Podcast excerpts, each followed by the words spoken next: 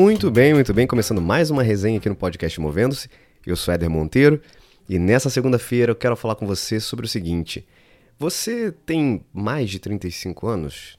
Se você tem mais de 35 anos, é muito provável que você se lembre exatamente o que fazia no dia 11 de setembro de 2001, certo? Há 20 anos atrás. Você tinha ali mais ou menos 15 anos, né? Daí para cima. Se você não, não tem essa idade, não tem problema. Eu estou fazendo só essa provocação porque, em geral, depois dos 15 anos ali, quando acontece um evento é, emblemático né, mundialmente, a tendência é que a gente tenha uma maior capacidade de, de recordação porque acaba nos marcando um pouco mais, né?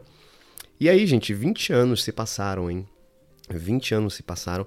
Quem é mais novo, mais nova, é, independente se lembra da situação no dia em que aconteceu, é, acompanhou, obviamente, ao longo desse tempo aí a história, isso já virou parte da nossa história, tá nos livros aí, tudo canto que você procurar sobre os ataques do dia 11 de setembro de 2001, isso aí tá divulgado é, em tudo quanto é lugar. E nesse ano, que é um ano onde completam 20 anos desse dia aí trágico na história dos Estados Unidos, na história do mundo, uh, muitos documentários surgem, né? E um deles eu assisti recentemente e achei sensacional, que é um documentário feito pela BBC de Londres, atualmente disponível, que eu saiba, pode ser que você encontre em outros lugares, mas eu encontrei disponível na plataforma de streaming da Apple, que se chama 11 do 9 Inside the President's War Room, ou Dentro da Sala de Guerra do Presidente. E esse documentário, diferente de vários outros que existem né, sobre os atentados do 11 de setembro, ele mostra tudo o que aconteceu durante o dia com o presidente da época, George W. Bush, mostrando passo a passo do dia, da agenda dele naquele 11 de setembro. Porque, coincidentemente, tinha um jornalista da BBC no dia da, da, do 11 de setembro acompanhando a rotina do presidente, fazendo parte ali de uma, de uma matéria, de uma reportagem, enfim. Então ele estava acompanhando o presidente desde cedo. E era, a princípio, uma agenda super tranquila que o presidente tinha naquele dia, até que, às 9 horas e 3 minutos, o segundo de quatro aviões sequestrados atingiu a Torre Sul do World Trade Center em Nova York. E nesse momento, o Bush estava sentado em frente a várias criancinhas de 7 anos em uma sala de aula numa escola na Flórida, até que um membro da equipe de segurança do presidente entrou na sala de aula e falou no ouvido dele que a América estava sob ataque. E claro que ali eles pensavam, imaginavam que um próximo avião, se existisse um próximo avião, poderia ser direcionado a eles. Então, nesse documentário, eles retratam ali como é que foram as 12 horas daquele dia importante, as 12 horas da, da administração da liderança do comitê de crise do, do Bush. E tem alguns depoimentos super interessantes dele hoje em dia, né, em primeira mão, também da assessora de segurança nacional, a Condoleezza Rice, e de várias outras pessoas sêniores ali que estavam durante aquelas 12 horas com o presidente, tendo que tomar várias decisões super importantes e numa corrida contra o relógio.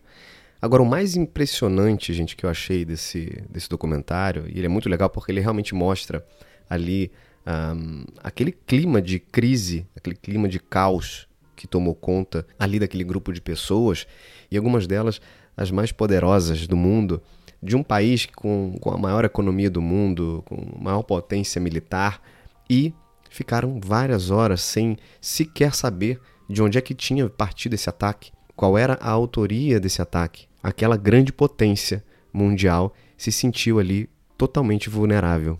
E é uma situação que não tem manual, né?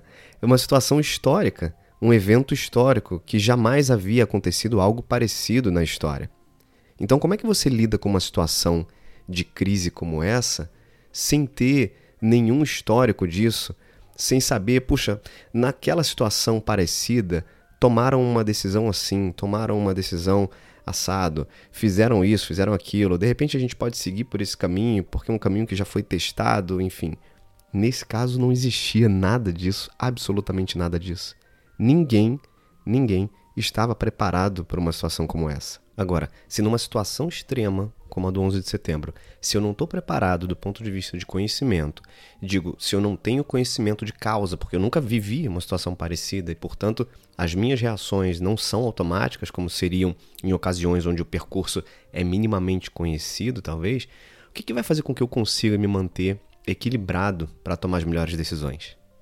A resposta é agilidade emocional.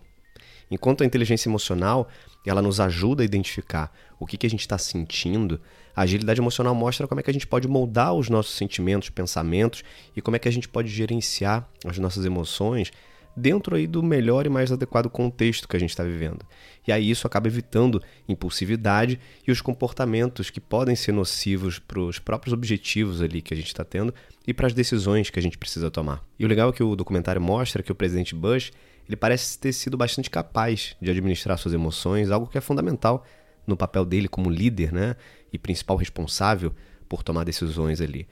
Você já deve ter ouvido aquela história de que não dá para saber se o marinheiro é bom com o mar calmo, né? E é a mesma coisa quando a gente fala sobre gestão das emoções. A gente só consegue saber qual é o nível de capacidade e, por exemplo, de agilidade emocional de uma pessoa em situações mais extremas, como é o nível de tensão, como é o nível de estresse.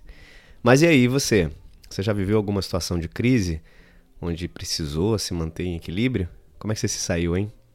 Ó, vamos fazer o seguinte, me conta por direct lá no Instagram do Movendo-se, arroba Movendo-se tudo junto, ou me manda por e-mail para eder.monteiro, arroba movendo-se.com e aí a gente pode criar juntos uma próxima resenha, compartilhando situações e exemplos reais, mesmo no anonimato, caso alguém não queira se expor. Compartilhamos também algumas alternativas de possíveis soluções para esses dilemas aí, para situações que aconteceram. Topam? Então, ó, compartilha suas experiências aqui comigo e será um prazer poder trocar mais com vocês. Eu vou ficando por aqui. Beijos e abraços. Até mais.